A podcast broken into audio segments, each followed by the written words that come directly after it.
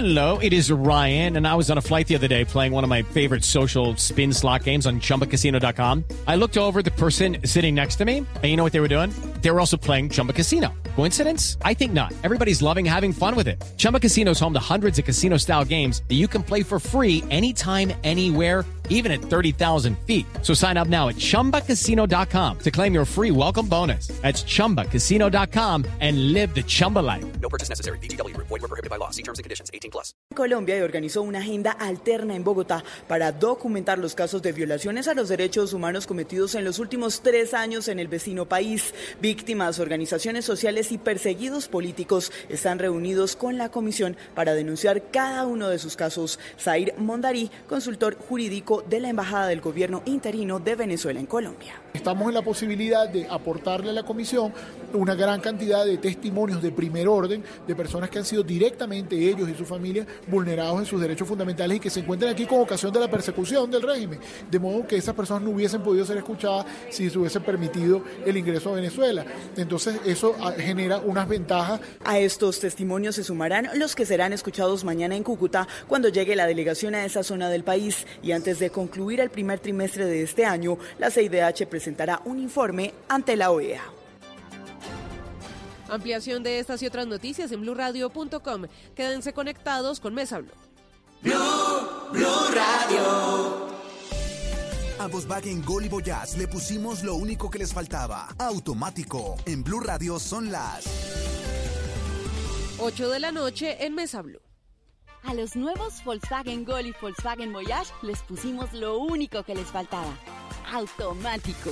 Nuevos Volkswagen Gol y Volkswagen Voyage. Con caja automática secuencial de 6 velocidades, 110 caballos de fuerza, motor de 1.6 litros y más torque. La conectividad, la seguridad y la economía que ya conoces de Volkswagen Gol y Voyage en un nuevo modelo más cómodo de manejar. Ven por el tuyo a un concesionario y pásate a tu Volkswagen automático. Volkswagen. Son las 8 de la noche. Aquí comienza Mesa Blue con Vanessa de la Torre. Muy buenas noches y bienvenidos a Mesa Blue. Llega el Festival del Libro Parque 93, que además el parque está cumpliendo años y esto ha sido un ejercicio muy, muy interesante porque es distinto, digamos, a la mega feria del libro en Bogotá, pero es un espacio, es de las librerías básicamente, donde uno puede escuchar a sus autores, hay un poquito de música, unas conversaciones deliciosas, en ese ambiente y en ese clima que Bogotá por esta época, es de verdad chéverísimo el plan de la feria del parque, del libro del Parque La 93. Así que mis invitadas de hoy pasan por esto. Marta Elena Gómez es la directora del Festival del Libro Parque 93. Ana María Aragón es librera, ella es la directora de la librería Casa Tomada, que es maravillosa. Maribela Bello es escritora, actriz, periodista y tiene un libro genial que se llama Hasta ahora te creo, que lo conozco muchísimo y del cual vamos a hablar en breve. Y Piedad Bonet, pues no necesita presentación. Piedad, su libro más reciente es Donde nadie me espere y es imposible uno leer a Piedad Bonet y no estremecerse y no arrugarse y no tener que contenerse y me da mucho gusto, señoras, a todas, bienvenidas a esta cabina, están en su casa. Muchas gracias. Esta invitación es fundamental para nosotros. Bueno, lo del parque, Marta, está genial, ¿no? El año pasado salió maravilloso. El año pasado salió maravilloso, esta es nuestra tercera versión y pues coincide, como lo dijiste, con los 25 años del parque, que es un festival alrededor de la cultura. Festival, ¿por qué? Porque es alegre, porque queremos que la gente que llegue al parque eh, viva una experiencia es libros, libreros, librerías, 31 librerías independientes, vienen de todas partes del país y eso es fundamental. ¿De dónde salió esa idea de hacer un festival literario en el Parque La 93? A ver, el, además uno diría, no, es un festival literario medio elitista porque es en pleno norte de Bogotá, en el parque más elitista del norte de Bogotá. Así es. Pero no, lo que queremos es precisamente lo contrario, es hacer un festival totalmente incluyente, viene gente de todos de todo Bogotá y de todo el país, porque hay gente, el parque está rodeado de 1400 habitaciones hoteleras luego. Pues tenemos, es el mayor concentración hotelera en todo el país. Eh, ¿Esto cómo surgió? La verdad, esto es una idea que tuvo Arcadia, la revista de Semana, hace muchos años, eh, lo hicieron durante dos años, tres años, y después como que desistieron un poco de la idea, y yo personalmente hablé con Alejandro Santos y le dije, yo no quiero que este festival se muera. Usted me autoriza a seguir con la idea, a crecerlo, a fortalecer las agendas, a, a mejor, y me dijo, dele. Le dije, con su aval yo sigo y seguimos, y ya esta es nuestra tercera versión que creo que que está muy completa la agenda, tiene una programación cultural de más de 35 franjas, donde hay de todo. Y ahora pues lo, lo, contaremos un poquito más. Pero básicamente es invitar a que vivan una experiencia en un espacio público alrededor del libro. Tiene música, cultura. tiene gastronomía, pues obviamente porque Gast hay de todo tipo de... Teatro. De oferta cultural alrededor. ¿Teatro en dónde? Teatro La Franja del sábado por la noche de 8 a 9 de la noche. Es una puesta en escena de poesía para ser dicha con Gustavo Dorado y Carmenza Gómez. El director es Nicolás Montero, que es el, nuestro actual secretario de Cultura, Recreación y Deporte. Ah, bueno, y, y Óscar Acevedo como pianista. Y tienen Entonces, un conversatorio una... chéverísimo, muy, que pues me parece uno de los más llamativos, con la alcaldesa y Blado, que en realidad va a ser Aleida. Eh, de acuerdo, no va a hablar Blado como, porque pues nos han dicho un poco en redes es porque Blado hablando de mujeres. Pues porque sí, y sabe que ese dilema me, lo vi y me pareció tan básico como no, pero ¿por qué Aleida? Como si no hubiera más mujeres. No, chéverísimo, porque además es novedoso, es, es creativo, ¿no? Así es, y lo que, lo que estamos diciendo en es que no es Blado, es Aleida que cumple 20 años y lo que queremos ver es la evolución de la mujer en 20 años. ¿Qué piensa Claudia? ¿Cómo era antes? ¿Cómo era hace 20 años?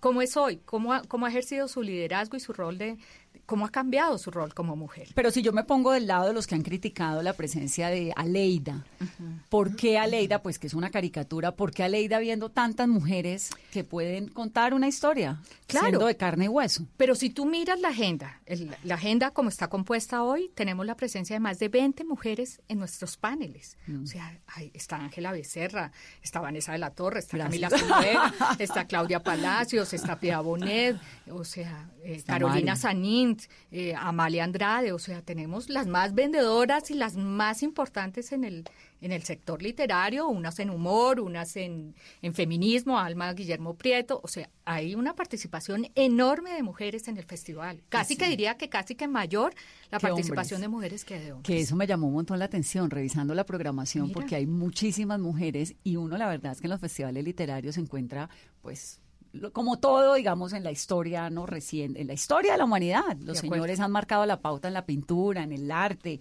en la literatura, en todo, y las mujeres ahí pues vamos por una esquinita abriéndonos cada vez más espacios. Eso es lo que queremos. Eso y es lo que queremos desde el parque. Está genial. Y una de esas mujeres que realmente ha abierto un gran espacio y que, como lo digo, a mí me conmueve profundamente porque además la he querido tener siempre en esta cabina es Piedad Bonet. Piedad, bienvenida. Mm. Muchas gracias, Vanessa. Piedad, vas a hablar de donde nadie me espere, vas a hablar de tu poesía, vas a hablar de lo que no tiene nombre, de todo, ¿de qué? Bueno, voy a hablar con un interlocutor encantador que es William Spina. Bueno. que tiene muchísimas cosas que decir. Y nos va a entrevistar Claudia Morales, que también es una gran entrevistadora. Yo ya estuve con ella el año pasado. Que además y que es una librería y un ejercicio precioso en claro, Armenia de la Casa de Libros. Que es una muy buena lectora. Entonces, bueno, estamos ahí en nuestra salsa. El tema que nos pusieron es entre la realidad y la ficción, que me parece que es un tema súper contemporáneo. Eh, estamos viendo como una eclosión de voces, sobre todo muchas femeninas, hablando en primera persona de cosas autobiográficas. Entonces hay como un apasionamiento por lo autobiográfico que viene de unos años para acá, o por ese otro género que se llama autoficción, que también es muy interesante porque es una, una especie de mezcla de, de realidades vividas o experimentadas por los escritores, más fantasía. Yo personalmente tengo las, las tres modalidades, porque tengo ficción pura, digamos este libro último que, que publiqué, Donde nadie me espere, es básicamente ficción. Pero ficción muy real, la historia de Gabriel, ¿no? Pues por, porque lo elementos... que tratamos de hacer los escritores es hacer muy verosímil lo que escribimos. Si no logramos eso como primera condición, ya perdimos un poquito al lector, ¿no? Antes de que sigas hablándome sobre lo que vas a, a, contar en el festival, pues es que a mí la verdad me da mucha inquietud, donde nadie me espere. ¿De dónde sale Gabriel? Mira, Gabriel sale de muchas partes, porque un libro se va gestando durante años y uno no se da cuenta. De pronto las cosas se juntan y, y entonces revientan en una historia que prácticamente ya se ha constituido. Eh, me han preguntado si Gabriel es mi hijo, han hecho relaciones con el nombre de Daniel, eh, me han dicho si tiene alguna perturbación mental y realmente hay un pequeño hilo eh, umbilical, casi que podríamos decir, como un cordón, ¿sí? Eh, con mi hijo, pero es mínimo. Eh, Daniel, y eso lo cuento en lo que no tiene nombre, en algún momento en Brasil, cuando vivimos ese episodio tremendo en que él perdió la razón, que fue el un- la única vez verdaderamente que perdió la razón, pero siempre con, un, con los pies en la realidad, porque nunca hubo una, digamos, desprendimiento de, de, de- Del todo. Sí, de la cotidianidad. Entonces eh, dijo, papá, mamá, váyanse eh, tranquilos, yo, yo vendo mi cámara, me hago un indigente.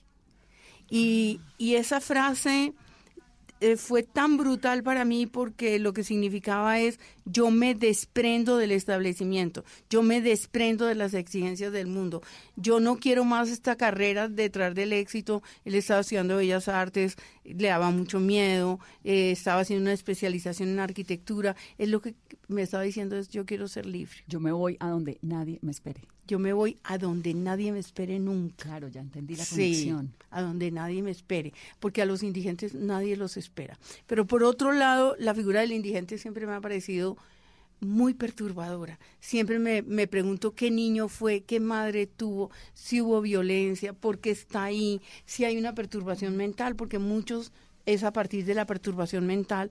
Tengo miles de historias con las que podría escribir un libro de cosas de historias que he recogido en estos años después de lo que no tiene nombre, historias dolorosísimas de muchachos que terminan en la calle, ¿sí?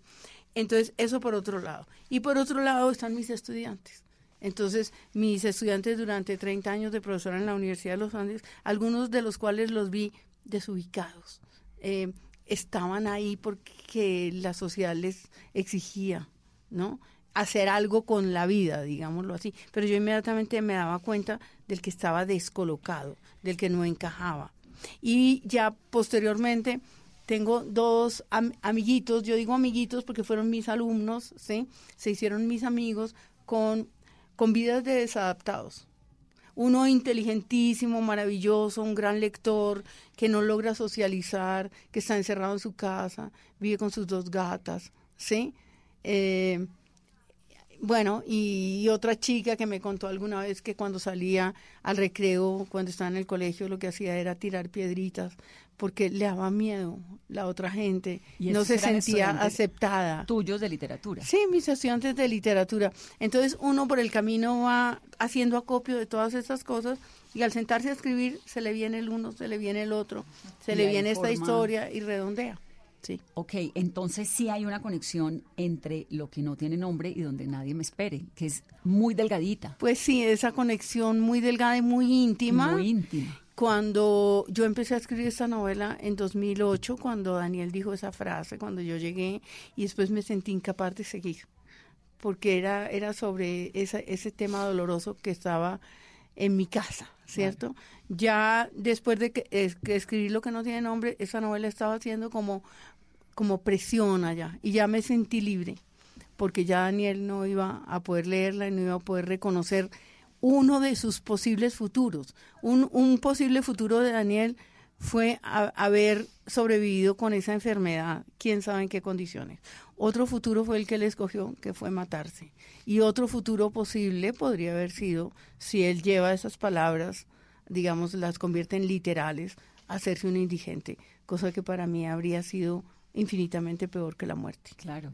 Ahora, ese, esa transición como mamá y como escritora de lo que no tiene nombre, que supongo que el proceso tuvo que haber sido pues muy desgarrador, pero también eh, como una Liberador, catarsis, sí. liberador, ¿no? Porque terminaste Sí. además volviéndote eh, una persona a la que un montón de personas con tantas tragedias leen para aliviarse, ¿no? Sí. Supongo que ese cambio de lo que no tiene nombre a donde nadie me espere a decir paso de esto autobiográfico a algo que es ficción Sí, lleno de porque elementos. ¿Cómo fue? Como escritora, ¿cómo fue? Como mamá, ¿cómo fue? mucha gente me pedía como lo- más de lo mismo. Claro. Me decía, ¿y, tú no vas a escribir más sobre no sé qué? Y yo dije, no, es exactamente lo que un escritor no tiene que hacer. Es decir, no, no te puede, no, no que esto te dio resultado y entonces va a hacer una segunda parte. Acabo de leer un escritor que hizo eso, ¿sí? Una, un, un primer libro que se volvió un bestseller y ahora compro su segundo libro y me encuentro con la misma fórmula. Pero es que uno como lector quiere seguir leyendo más, ¿no? Yo me hubiera leído toda la trilogía o los cinco que hubieras hecho de, de lo que no tiene Yo nombre. sé, pero nosotros no estamos para complacer a esos lectores. ¿Por qué? Eh, ¿Por qué si porque- queda- no, queríamos más? Porque nosotros nos tenemos que arriesgar cada vez. Entonces yo lo que supe muy claramente es que yo iba a volver a escribir. Es posible que yo vuelva a hacer algo autobiográfico, no lo descarto, ¿sí? Pero yo quise forzarme a mí misma a ir a la ficción, pero lo que vamos a hablar en el parque es que esas ficciones tienen unos entronques en uno muy verdaderos, muy desde la experiencia. Entonces, el lector no sabe hasta dónde estamos ficcionando. Mm, parece que yo no conociera a Gabriel, etcétera, y efectivamente no lo conozco. Es una suma de gente que conozco, pero también es alguien que yo imagino, ¿no? Claro. Sí. Entonces vamos a tener a esta persona, a este personaje, a este lujo que es Piedad Bonet en el Parque de la 93, hablando de todo esto. Bueno, gracias Vanessa por esa palabra. Parece maravilloso. Y mi amiga Maribela Bello, que es escritora, que la conocimos como actriz en todo lado, que además tiene también una historia desde acá, desde las entrañas, porque le acaba de hacer el quite a un cáncer duro, ¿no, Mari? No, pero me Y se arriesgó a escribir un libro que se llama Hasta ahora te creo, que cuenta, es la recopilación de una cantidad de mujeres en la costa caribe colombiana con un telón de fondo y fue bueno lo que le ocurrió a tantas mujeres que no pudieron hacer de su vida lo que querían en su momento por cuenta de una condición muy injusta que era ser mujer en ese momento.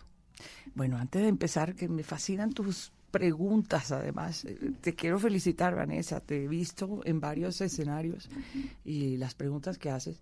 Le acabas de hacer unas preguntas a Piedad que de verdad estoy tan emocionada que estoy al borde de las lágrimas. No, al borde no, ya, ya lloré un poquito.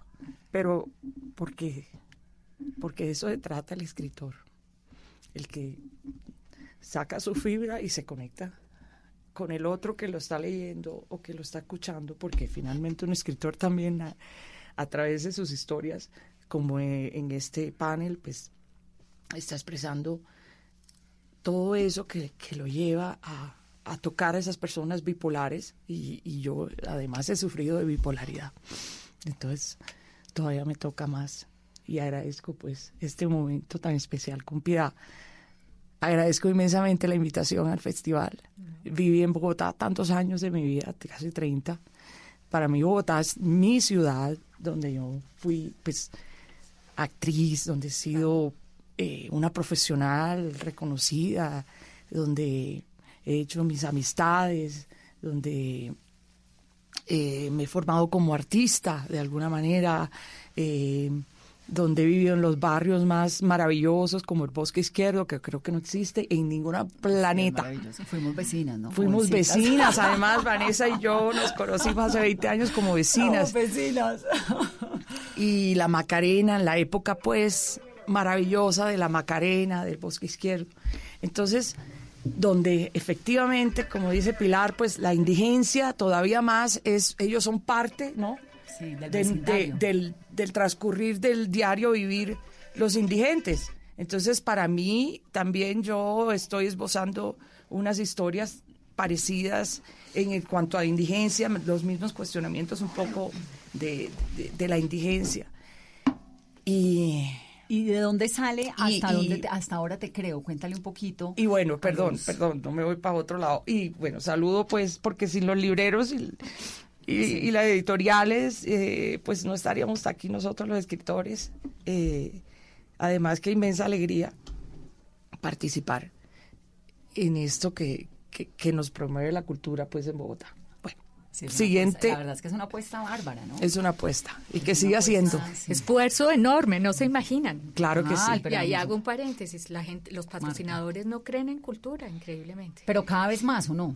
Sí, pero, pero increíblemente cuando no hay venta de boletas, por ejemplo, como es este caso, que es completamente gratuito, pues es muy difícil. Lo hacemos con las uñas, con las uñas literalmente y con mucho tiempo de trabajo. Llevamos planeando esto casi nueve meses del año, se nos va planeando esto. Pero la gente lo agradece.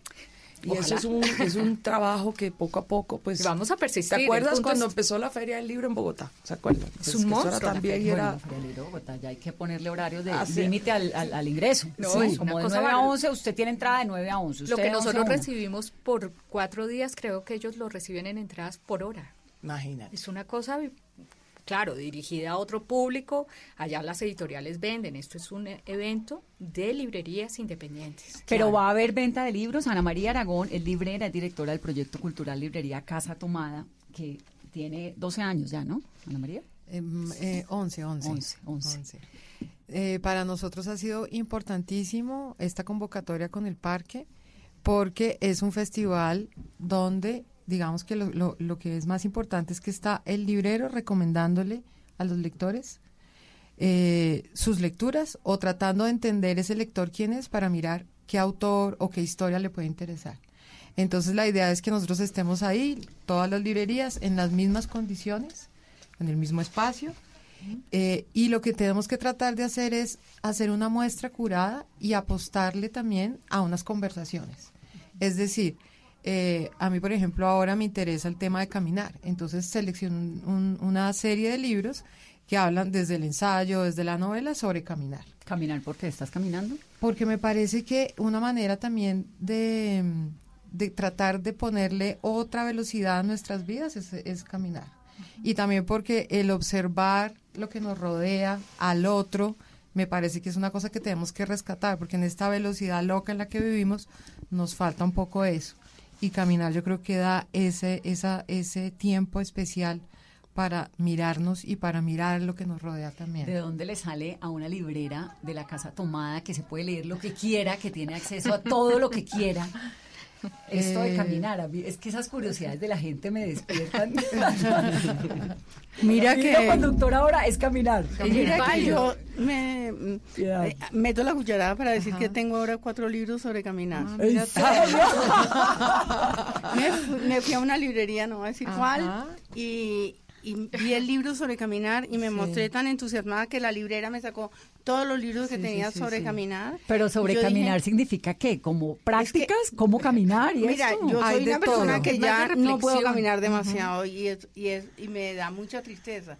Y Bogotá es una ciudad muy difícil para caminar. Muy difícil. Habría, habría que recuperar los espacios para caminar. El espacio Entonces, público. pero me interesa mucho lo que se produce al caminar, porque es un divagar de la mente, las mejores ideas. A mí se me ocurren mis mejores ideas cuando voy en un avión, o sea que es todo lo contrario de caminar, pero que estoy allá como en un, Pero en un paréntesis Volando. que y cuando voy caminando, porque eh, caminar es, es sentir de alguna manera el viento, es ver cosas en la calle que no ver de otra manera, no es estar atascados entre un carro maldiciendo, que es lo que hacemos los bogotanos. todo el día. Pero Sí. un libro sobre caminar es que, me- qué pena, pero no, como no me he leído nunca un libro sobre mira, caminar, entonces no sé qué, sobre técnicas, sobre. Hay- historias mientras ¿Qué es un Por libro ejemplo, hay un libro-? Las es- reflexiones del libro caminante. De Stevenson que hace una reflexión sobre lo que implica caminar. Hay otro que hace como ah, eh, una historia, Wanderlust se llama, que es como una historia del caminar. Eh, Wonder Sí, de Hay que- otro que, por ejemplo, es una novela donde hay un protagonista que Camina. estás caminando. Hay libros ilustrados también sobre caminar, ¿no? Entonces eso es lo que trata de hacer un librero. Encarretarse con un tema y encarretar, obviamente, al lector con el tema con el que uno está encarretado. Entonces tú estás ahora en la onda de caminar. En la onda del caminar, en la onda de la naturaleza, en los ensayos sobre los, los árboles, porque me encantan los árboles. Y eh, pensando en lo del Parque de la 93, yo creo que no hay mejor eh, compañero para un parque que también un libro. Claro. ¿no? Sí. Y además porque en ese parque también se reúne la familia, entonces también es compartir con la familia los libros, eh, las conversaciones Y eso es lo que queremos hacer, mostrar una oferta variadísima, variadísima de libros que están, que a veces están un poco escondidos, o hay libros a los que digamos que lo- no están en el, no son famosos o no los llaman, pero que están ahí guardaditos en la librería y que queremos sacar al parque. Pero eso además como- debe ser para una, para una librera como seleccionar al hijo preferido, ¿no? Sí, sí. Pues eso, le, perdóname Ana que te interrumpa, yo lo que he oído es que todos los libreros están escogiendo el portafolio que van a llevar como si estuvieran escogiendo un portafolio no sé para dónde. Pues claro, porque O sea, además la Casa absolutamente Tomás es una curado. librería, pues digamos, pequeña pero exquisita. Entonces supongo que todos los libros que tienes ahí es porque por alguna razón te gustan. Entonces escoger de los que me gustan, Es los que más me gustan. Es muy difícil. Me senté con un listado de 25 mil títulos a mirar Ay, qué carajo. llevar. Ay, carajo. Entonces es fue, es demasiado. una tarea larga. Y además después me di cuenta que las chicas no me habían sacado algunos que yo había seleccionado. Entonces como que, uy, ese no se va a ir. Hay libros que a veces no se quieren ir de la casa. y entonces están, pero no los encuentras. Y yo digo, bueno, no se Y Ana, de la casa. y Ana llega ayer al parque al montaje porque desde ayer estamos entregando los, las casetas, el stand, y llega con 20 cajas y le digo, Ana, son cuatro días de festival. Quisiéramos hacerlo un mes como en el Parque El Retiro en Madrid. Son cuatro días. La gente llega con unas cajas, de verdad, con un ánimo para vender, increíble. ¿Y qué tanto libros compran los bogotanos? Eh, a ver, digamos que esa cultura de la lectura nos falta, nos falta hacer, o sea, estas iniciativas hacen que la gente se encuentre con los libros. Porque hay mucha, mucha gente que no conoce las librerías y que nunca ha ido a una librería. Y que cuando son niños, pues el libro se vuelve una tarea, entonces se vuelve una cosa aburridísima leer. Entonces, lo que hay que hacer es hacer más festivales del libro. ¿no? El año En pasado- todo el país, no solamente en Bogotá. Entonces, esa es como la apuesta. Eh, tenemos una asociación de libreros, que ya llevamos 12 años con la asociación, tratando de rescatar la labor del librero, que hay que reconocerlo como una, una persona que está ahí, un promotor cultural muy importante. Eh, entonces, eh, y además porque también, claro que yo no quisiera hablar de esto ahora, pero el tema de la... Pero de- estás en tu casa, en una sala, de- tomándote un sí, café. Como de la cadena del libro, hay veces esas relaciones no son muy equitativas. Entonces el librero termina siendo el último de la cade- da- cadena y entonces hemos ido perdiendo muchas ventas institucionales. Y eso hace que haya menos librerías. Entonces tenemos que rescatar esa ley del libro. Y esa es la, ese es el, el elemento diferenciador nuestro. Nuestro, nuestro festival está encaminado a las librerías independientes y al oficio del librero. Claro, no las a las editoriales, editoriales no grandes. pueden vender, que es la diferencia con la Feria del Libro. Claro. Porque me dicen, ¿y usted cómo compite con la Feria del Libro? Pues por supuesto que no puedo competir ni en tamaño, ni, Ni- en espacio, ni en nada. La única diferencia es que en la Feria del Libro vende la editorial. Acá solamente librerías independientes. ¿Cuántas librerías hay? Tenemos este año 30 y 31, vienen de Yopal, Barranquilla, Cali, Tunja, eh, Cajicá, Chía. Y ojalá el año entrante tengamos 40. ¿Y caben todas en el parque o Los- va a ser en el parque y las calles adyacentes? No, no, no. Cabe todo en el parque, está listo el montaje, hay café, hay restaurante, hay 31 stands y fuera es unos temas de lúdica que ahora si quieren y hay tiempo les De puedo vez, contar. tenemos todo el tiempo, Cartas de amor, por ejemplo. Hugo Ay, Chaparro no, te Valderrama. quiero decir que ese plan me pareció espectacular porque eh, les voy a contar la historia. Caracol hace una feria que se llama Fodemca, ¿no? Que es la feria del Fondo de Empleados. Y yo todos los años, y obviamente nunca lo hago, me la paso diciendo, voy a montar un stand en la feria para vender algo. Y siempre quiero vender salsas de cocina o lo que sea. Obviamente nunca lo hago, como siempre voy a hacer anchetas en diciembre y tampoco las hago. Y este año, entonces le dije a unos amigos, ¿por qué no hacemos un stand de cartas de amor? Y entonces vendemos cartas de amor y tú escribes unas cartas y yo te dicto y el otro. Y todo el mundo quisiera recibir una carta de amor. Y eso salió porque hay un chico en Usaquén que alguna vez me lo crucé vendiendo cartas de amor y quedé fascinada con él y nunca más lo volver a encontrar. Las escribe, estuvo hace muchos años y la escribía en una máquina de escribir. Claro, y existe todavía. ¿Dónde está Yo ese nunca chico? lo volví a ver, le perdí el rastro, pero alguna vez escribí, eh, hablando con Hugo Chaparro Valderrama, se nos ocurrió eh, a todos en un comité, y pues Hugo Chaparro escribe cartas de amor. Bueno, esto es filas, colas alrededor de todo el parque, la gente es feliz y la gente llora y se desgarra el alma contándole a Hugo, el confesor, Es que es por las que están buenísimo. pasando. Y entonces él se va a sentar en una esquina con una máquina. No, Una- Hugo es a mano, Hugo es a mano, una mano. carta, entonces se demora pues claramente con cada paciente una bestialidad, pero salen las cartas de amor. Hizo una crónica de lo que escribió porque dijo, yo nunca voy a confesar lo que me están contando, obviamente yo soy un cura en este Sí, momento, claro. no voy a contar. Pero escribió una crónica sobre eso y es absolutamente maravillosa, porque maravilloso. pues ahí hay despecho, ahí hay tusas, ahí hay, ahí hay cuernos, ahí ¿Y cuánto hay... vale una carta de amor? Gratis. Ay, no puede No. ser. Entonces uno va y le dice, mira, tengo ta- mi situación es la siguiente y él escribe la carta. Y amor él te escribe hace. la carta, tratamos pues de que sean cartas de una hojita máximo sí, por sí. lado y lado, pero...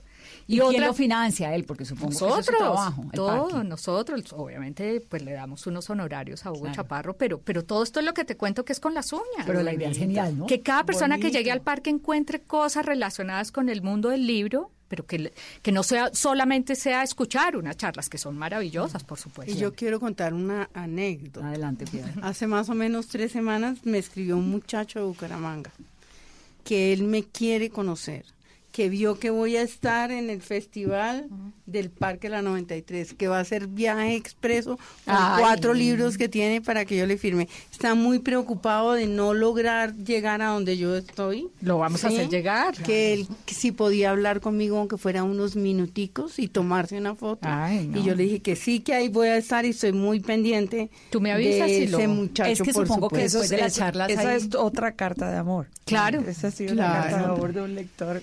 Y supongo que después de las charlas hay un espacio para firmar Por libros y supuesto, para que la todos. gente se pueda acercar. ¿no? Cada autor que participa en la agenda después tiene una hora para firmar libros. Está buenísimo. Y entonces Maribel va a estar con Ahora Te Creo. Ay, bueno, ahora sí. Ver, Ahora sí me compuse un poquito. ¿Por qué hay que leer hasta. Ahora Te Creo? Hay que leer hasta ahora te creo que además fue es, es, es una historia eh, son historias no ficción son periodismo cultural creativo cómo puede explicar pero cada una cuenta la historia de Barranquilla a través de las mujeres hace 20 años yo que pues quería ser madre o no estaba en un cuestionamiento y quería saber de dónde venía mi ciudad pero todo era a través de los hombres, ¿no? Eh, acciones muy específicas, trajeron la aviación, radio, y entonces decidí buscar mujeres que algunas ya no están acá, pero están ya en el libro. Y es un Entonces, trabajo de reportería de cuántos años, porque hay Pues, mujeres de 1800, de La investigación 1900. fue todo el todo el año, todo un año en el 98. Lo hice con el 98. Fondo Mixto de Cultura, sí. O sea, hace 20 años hic- hiciste esa reportería. Y entonces la idea es que íbamos a publicar, pero se acabó el Fondo Mixto de Cultura. ¿Y por qué te demoraste 20 años? porque como dice Piedad, todo tiene su, ¿cierto? Todo tiene su los los libros tienen su momento para que llegan. Y Que uno a tiempos. veces piensa que uno es el que, que escribe por, porque decide, pero a veces también los mismos libros van había que pasar yo tenía que pasar por ciertas situaciones en mi vida también como para cerrar el libro. Entonces yo lo había abierto, que era pues ser madre y entonces conocer mi ciudad eh, y además pues se terminó el fondo mixto entonces no se pudo pues como como hacer- terminar la investigación como tal pero yo sí yo sí me propuse que así fuera con mis propias fuerzas algún día saldría. Y, hace tres años cuando empieza pues eh, cuando ya estoy con mi hijo en la mitad de Charlottesville viendo pues eh, lo de los supremacistas pues blancos que se toman a la ciudad y, y hay una esvástica y, ve- y veo a mi hijo preguntando y eso eso mamá qué es bandera neonazis. Qué horror entonces como que eh, no todo como que me pareció que ya se cerraba el círculo porque empieza la historia con Clarita Cortizos de Strauss que cuenta pues cómo ve a su padre morir, pero además como ella estuvo en la lista negra con su esposo porque él Por era haber sido judía, ¿no? eh, no por por ser alemán. Ah, por ser alemán. Por él ser alemán. sí, sí, sí, sí. Pero el punto Al es que es que imagínate hace tantos años, ochenta y pico, estamos como el tema de Hitler y y, y que antes, eh, eh, cuando empezó, ella cuenta cómo era de maravilloso y cómo le creían, ¿no? Y entonces ahora, Un poco, pues un poco tú es que en Estados Unidos es un poco también como esa mirada contra los latinos. como tener cuidado, pues que, que, que, que hay mucha pues, prevención contra la prensa, está la cosa como muy eh, se están tirando dardos contra la prensa, el mismo pues Trump de frente como presidente. Ahora yo soy americana, soy eh, ciudadana americana, entonces pues me siento con la libertad también, esa era otra razón para hablar de eso como ciudadana. Y en el libro aparece toda esta magia que es de verdad increíble todo lo que ocurrió en, Puerto Colombia, el gran muelle de Puerto Colombia, y también un poco como la incapacidad del Estado colombiano de preservar un lugar por donde entró todo lo que entró a Colombia durante tantos años, ¿no? Entonces cuenta la historia de cómo fue Puerto Colombia, cómo era Barranquilla, cómo fue la migración turca, cómo fue la... A través de Mira del Mar, a través que de era mujeres. la tutora de mi investigación hace 20 años. ¿Todas están muertas? No, conocí a una que está viva en Cartagena. En Cartagena, Linda Falqués. Linda Falqués. Que es hasta ahora te creo, por eso es el relato, por porque su esposo en un momento dado, después de 25 años, eh, pues tendrá que ver el libro, le dice, hasta ahora te creo. Eh, mm, porque su historia era un poco inverosímil eh, y además porque era una mujer que decidió ser libre, amar a quien ella quería amar y asumió todas las consecuencias y la, la, Iglesia Católica le hizo una perseguidera terrible a través de su, de su hija. No la permitieron, le decían que era adúltera, que no podía vivir con ella. Entonces también eso es un gran abuso como el tema de la pederastra, de la pederastria es lo mismo el tema de cómo utilizaban a las mujeres, simple y llanamente porque eran las mujeres. Eh, los curas se dedicaban pues a, a, favorecer a los hombres y de alguna manera yo en esto he reflexionado un poco y he visto por eso de pronto los hombres se sienten que no tienen una gran responsabilidad sobre el tema eh, de los hijos y eh, al contrario es como, como un favor o, ay, wow, qué maravilla, si es un buen padre, ¿no? Entonces pienso yo que pronto puede ser esas razones, ¿no? Que la iglesia también ayudó pues a que, a que las mujeres eran las cuestionadas, eran las juzgadas, eran las pues excomulgadas. muy difícil siempre eran ha las excomulgadas. para la mujer, ¿no? Lo que lo que decíamos al comienzo, que el Entonces, sí o sí, digamos, eso es innegable. La hemos pasado mal por la condición de mujeres. Es que es que esto no tiene que ver con, con un, una personalidad específica. Esto tiene que ver con la generalidad. Una condición. Entonces nosotros vivimos con esta herida kármica, por eso la llamo un dolor cósmico, una, de esta herida kármica de que simplemente por ser mujer ese es ya tu gran impedimento. Y es así, y sigue siendo un poco así, ya no estamos liberando, pero de todas maneras, o sea, lo acaba de decir Trump hace tres años, y eso fue también razón de mi libro, que yo me quedé espantada, pues que decía que por ser famoso, pues él podía cogerle la vagina a, cualquier mujer. entonces, imagínate, si es, es ahora el líder, él, eso era un candidato, y fue electo. ¿Qué quiere decir eso? que todavía estamos eh, no solamente liberadas, sino además, eh, pues nada, cualquiera puede cogernos, tú no puedes andar, tú no puedes ser sexy para ti, por ejemplo. No, ya se puede, antes Entonces, ahora ya. No, pero, pero, pero Trump piensa que no, que, que, que, si, que si tú eres sexy y a él le gustó, entonces él como los primitivos van a coger, ¡pum! Y, ¿no? y entonces tenemos que empezar a entender como dijo pues mi terapista, porque tuve un problema pues que ya leerán el libro sobre el, con mi pareja con la que me fui para Estados Unidos, y ella me dijo, si te amenazó, créele.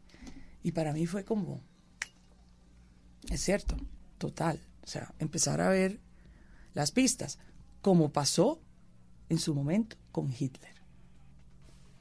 Es así de serio. Voy a hacer una pausa rápidamente. Estamos hablando con Marta Elena Gómez, Ana María Aragón, Piedad Bonet y Maribel Abello en el contexto de la feria, se llama Festival del Libro Parque 93.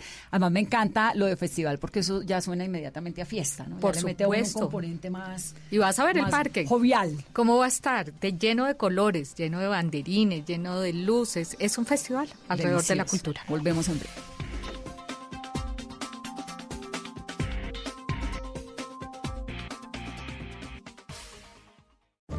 Tenemos un reto, algo que nos impulsa, eso que nos hace levantar de la cama todos los días, un sueño que nos lleva al límite y nada más importa. No importa el dolor, ni la frustración, no importa el tiempo. Un reto que es a la vez nuestro combustible y nuestra obsesión. Porque nada se consigue de la noche a la mañana. Este es mi reto. ¿Cuál es el tuyo? Pasta Sonia, sabor y energía que te hacen mejor. Trabajamos pensando en usted.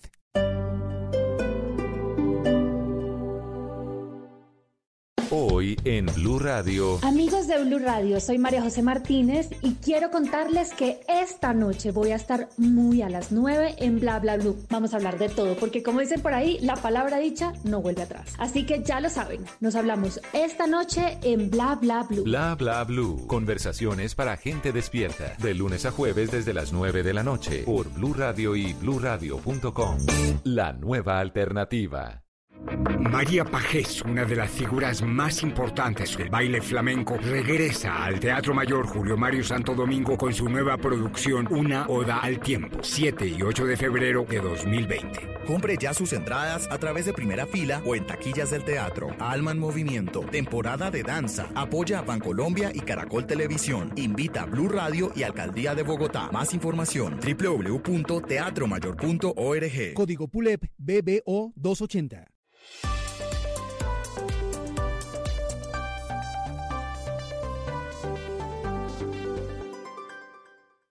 Estás escuchando Blue Radio, un país lleno de positivismo, un país que dice siempre se puede. Trae tus deudas de otros bancos y solicita ya tu compra de cartera del Banco Popular para tus tarjetas de crédito, con una tasa del 0.76% o del 0.80% mes vencido, del 1 de febrero al 31 de marzo. Con tasas así, tu dinero rinde más. Solicítala en nuestras oficinas o a través de la línea verde. Consulta condiciones en bancopopular.com.co. Banco Popular. ¡Siempre se puede! Somos Grupo Aval, vigilado Superintendencia Financiera de Colombia. Continuamos en Mesa Blue, estamos hablando del Festival del Libro Parque 93. Piedad, me quedó sonando una cosa. Ahora que estábamos hablando de, del estudiante, bueno, de las cartas de amor y del estudiante que viene a visitarte, no sé qué. Y ahí por ahí comencé un poco preguntándote a propósito de lo, que- lo que no tiene nombre, que además el nombre del libro es impresionante, ¿no? Y yo lo cito un montón en, en mis, cuando me pongo a hablar de, de los dolores de las mujeres, lo cito un montón porque digo, Piedad Bonet le puso nombre, lo que no tiene nombre, así se llama, que es cuando Mm. una mamá pierde a un hijo. Eso no existe, el huérfano, la viuda, eh, todo lo demás tiene un, un nombre en la RAE, esto no. Me imagino que a partir de ese libro te tuvieron que haber buscado muchas personas con dolores similares. Muchos, Vanessa. Es decir, siguen buscándome. Sí. eso fue hace en el 2013 y, y todavía recibo cartas. Ayer recibí cartas. ¿sí? ¿Qué te dicen? De madres, muchos son madres que han perdido sus hijos. Pero las cartas más interesantes son las de lo- las personas jóvenes. Al principio recibí hasta 20 y 30 cartas al día.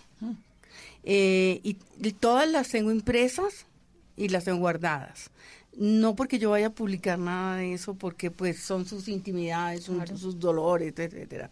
Pero porque hay cosas tan hermosas y recuerdo algunas con especial cariño. Por ejemplo, un muchacho que me dice que leyó mi libro con la luz del celular durante la noche mientras su papá está en cuidados intensivos. Y que leyéndolo se dio cuenta que lo que tenía Daniel es lo que él tiene. Y que él piensa que en su en su habitación hay una cámara que lo vigila. Y, y me habla con primero con una porque escriben maravillosamente bien muchos de ellos. Entonces con una prosa extraordinaria con un espíritu con una belleza lo que va diciendo y con un dolor que yo muchas veces he llorado no pues claro pero leyendo como todos lloramos leyendo. leyendo esas cartas ¿Y, a- ¿Y cómo hace una mujer madre con semejante dolor que vive, porque viviste un dolor, pues tal vez el dolor más grande que puede tener un ser humano, ¿no? que es el de la pérdida de un hijo, para además ayudarle a los demás a aliviar sus dolores cuando uno está tan adolorido?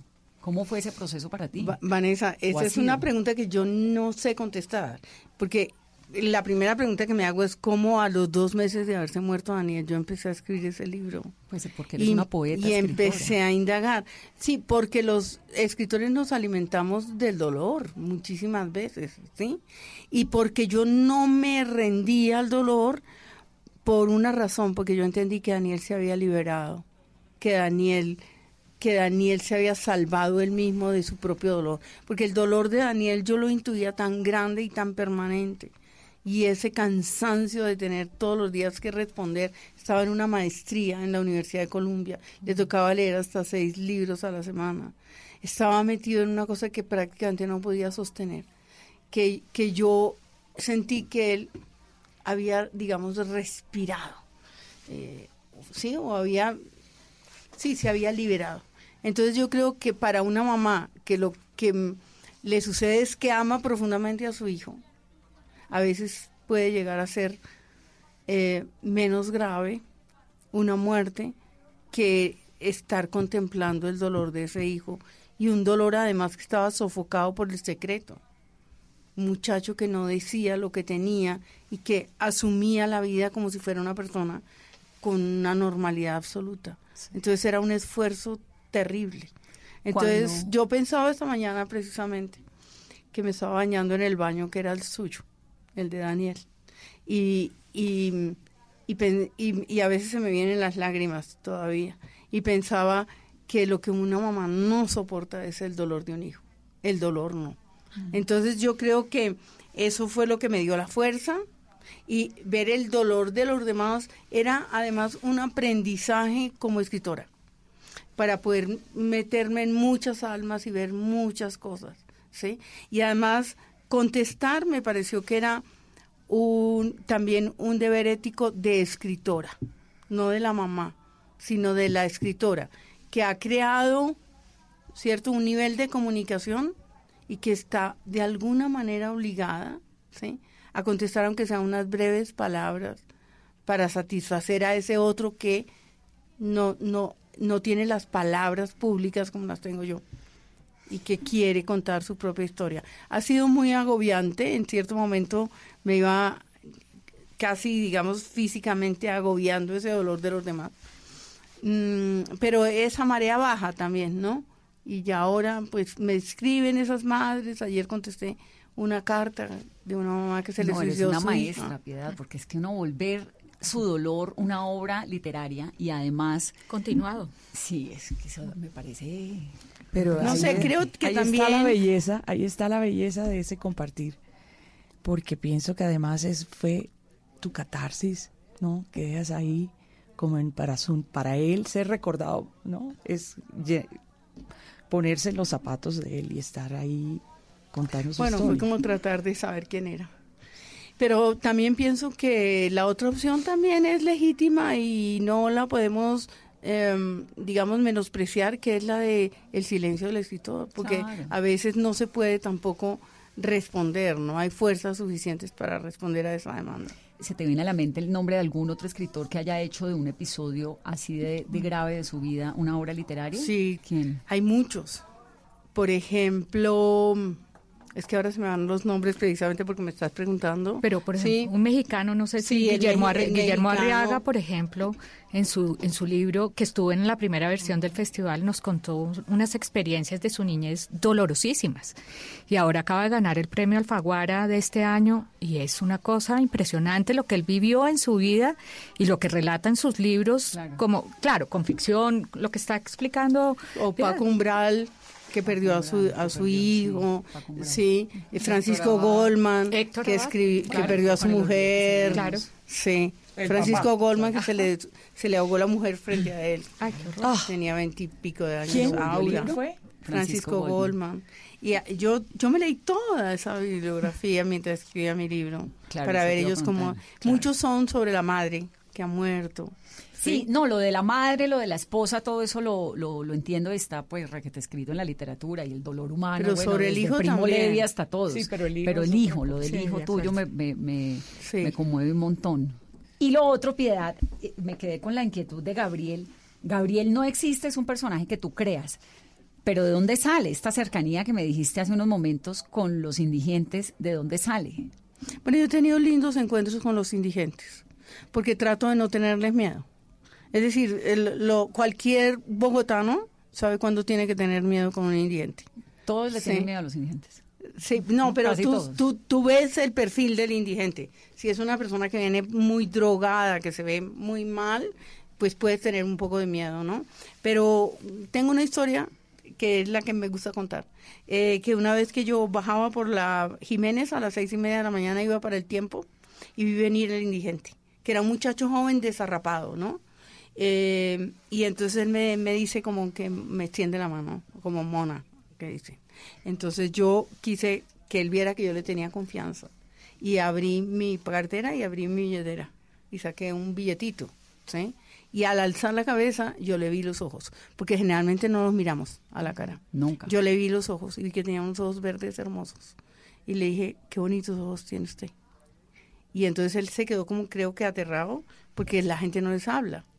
Y, y, y, y, pasó, yo, yo seguí y él pasó, ¿sí? En esa soledad de esa calle. Y entonces él me grita, Mona, algún día verá que yo no estoy en la calle. Ay. Fue como lo que me regaló a cambio. Y entonces a mí yo me estremecí porque, bueno, y historias como esas tengo mucho porque suelo hablar con los indigentes. Los humanizas. Había uno al lado de, la- de los Andes con los, y un día me confesó que era que le había matado a un hombre. ¿Sí? Entonces, no sé, eh, me parece siempre muy, muy interesante eso. La figura del que está en la cárcel también me parece muy, muy interesante. Estuve la semana pasada en la cárcel y, y quedé muy impactada de todo lo que no entendemos de los que están en la cárcel. ¿Y se viene una novela próxima? Chiva, No, chiva. ya estoy ¿En qué- en qué escribiendo otra que nada que ver. No, estoy escribiendo una sobre envejecer. Caminando. Sobre. Como para que Como- más como- despacio. caminando para que sea más despacio. Sí, pero así Así rejuvenece. Qué dicha. Bueno, entonces, Ana María, eh, con todas estas ofertas culturales que hay, con los libros eh, digitales, con la gente leyendo no necesariamente literatura, sino un montón de cosas, la supervivencia de las librerías pequeñas como la tuya, ¿cómo la ves? No, yo creo que lo importante es que la gente lea, eh, no importa en qué dispositivo tecnológico, porque pues el libro papel es un dispositivo tecnológico también. Entonces, lo más importante es crear espacios para que la gente se encuentre con el libro, como lo hace este festival. Y nosotros, como librerías pequeñas, lo que necesitamos y lo que tratamos de hacer es que eh, el lector se vuelva muy, muy, muy, muy cercano con nosotros. Porque la gente igual puede comprar libros por todo lado, ¿no? Digitales, por, por plataformas de venta en- online, por todo lado. Pero con nosotros, yo creo que sí lo que hay que hacer es esa cercanía con la gente. Porque nosotros también como libreros oímos muchas historias. La gente va a conversar con nosotros. Claro. ¿No? Entablamos siempre una conversación. Hay clientes en que incluso si yo no me siento con ellos a tomarnos el capuchino, No compran. Ofende. Bueno, ¿y eso cómo es? Porque eso es uno ahí charlando que le toca a uno hablar con todo el que llega. Pero es delicioso. Es delicioso porque además eh, el encuentro con los otros, ellos, además los clientes saben muchas cosas que uno no sabe. Cosas de arquitectura, uno siempre termina hablando de unas cosas increíbles. Eh, entonces es también un encuentro también de conocimiento, pero también es un encuentro donde uno también le cuentan historias tristes o alegrías. Es ¿no? como mi trabajo. Sí, también. Yo me la paso en estas. Claro, ¿no? sí. Eh, Es un y. Claro, Sí, y la- lo que pasa es que también, digamos que no tenemos la capacidad de conocer muchas cosas que los libros sí nos dan, porque no podemos estar en todo lado, pero los libros sí hacen eso. Y, por ejemplo, la maravillosa novela eh, de Piedad, eh, lo que uno logra leyéndola es que evoca lo que le está pasando a ¿Cuál de Gabriel? Ah, donde nadie me espera. Que lo evoca, uno en una- claro, en uno lo una- evoca en y noche. entonces nos hace abrir los ojos, eh, porque también es cierto que uno no mira a, la- a los habitantes de calle. Esa reflexión es muy profunda. La Eh, mírese a los ojos que usted inmediatamente le está poniendo vida Claro. a la otra persona. Y la novela te deja resonancias, te deja reflexiones. Eh, y la otra cosa es que ahí también hay una historia de la culpa, ¿no? Cómo expirar la culpa. Y una crítica a la sociedad. Una- un- cómo abordar la culpa, que me parece también muy importante lo que hay en ese libro. Entonces, esto es una invitación para que la gente venga al parque, se encuentre con las librerías, se encuentre con el parque, que además está divino, eh, y hagamos una serie de conversaciones con todos los invitados, porque hay de todo. Hay charlas sobre una gente que hizo una la ruta libertadora, pero en bicicleta, entonces nos van a contar cómo es esa experiencia. Eh, hay un diván literario que Esa- ahora Marta Elena les va a No, contar eso es cómo una es. belleza de actividad también, claro, lo importante siempre son Claro, los escritores, por supuesto, obvio. pero como que ha- como hay que tener al- cositas sueltas por ahí para toda la familia, y te interrumpo Ana, lo del diván literario es una belleza, es que tú vas a encontrar un diván Y la, el paciente, entre comillas, se sienta y va a ver una literata que recomienda dependiendo del momento en que uno esté. Un poco lo del librero. No, estoy entusadísima y necesito un libro de verdad para saber qué leer. No sé qué leer en este El momento. Museo de la Inocencia. Y entonces le- esa literata le va a decir, mire, aquí le tengo el libro, léase esto y la va a sacar de esa tu- o por lo menos le va a ayudar. Y ese libro Ay, no. es que además Jessica, yo recomendaría leer el libro de Jessica, porque el libro de Jessica se llama Libro de Hallazgos. Y es un ¿Jessica Chiquillo. Eh, ella hizo su práctica universitaria en una biblioteca. Y ella lo que hace es que hace un diario de lo que fue encontrando en esta biblioteca, ¿no? De libros que encontró, de la relación también con la gente de la biblioteca, del perro que siempre se acercaba a la biblioteca.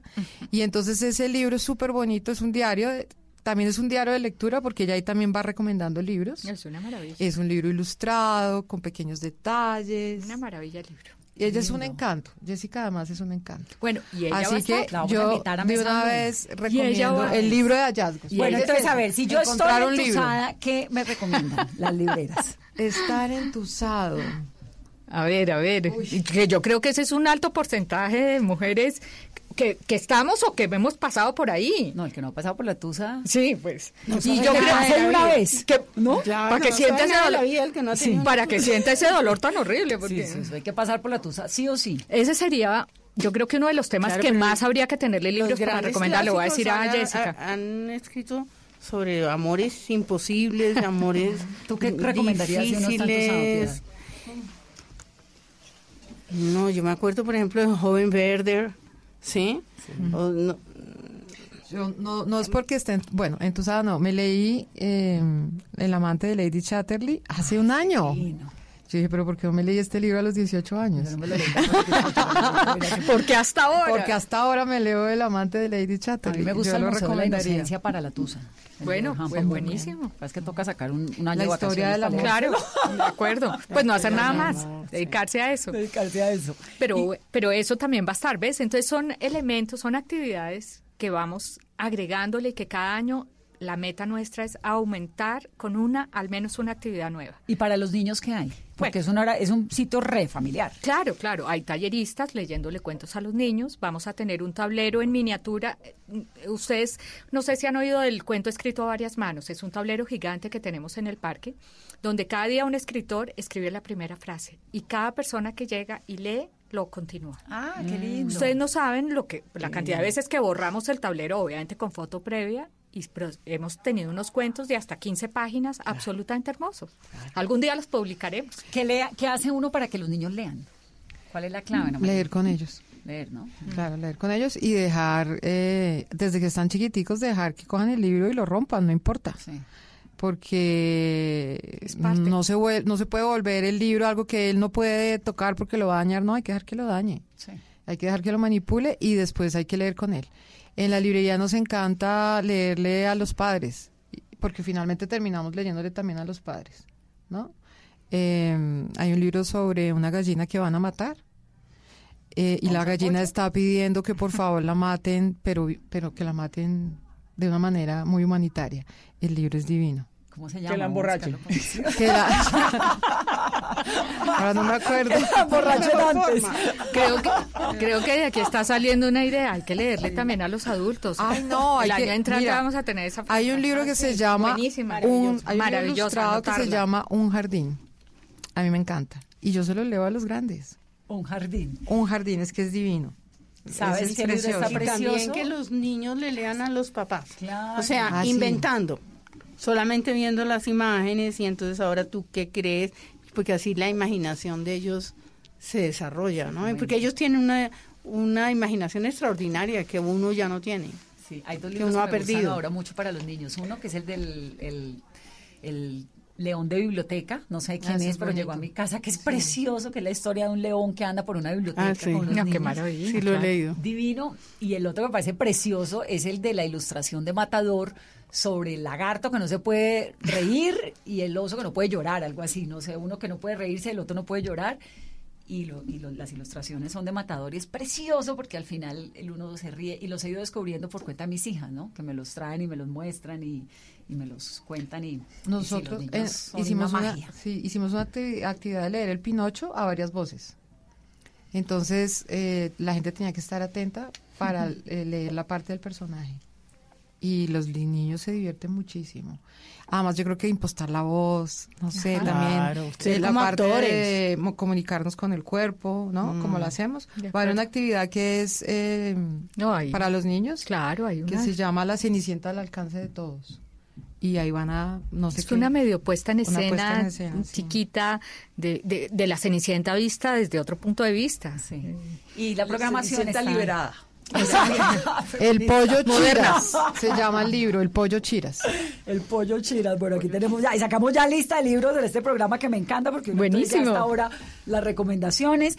Eh, recuerden si quieren revivir el programa, pues está en, la página de, de Blue Radio para que anoten los libros que hay que leer.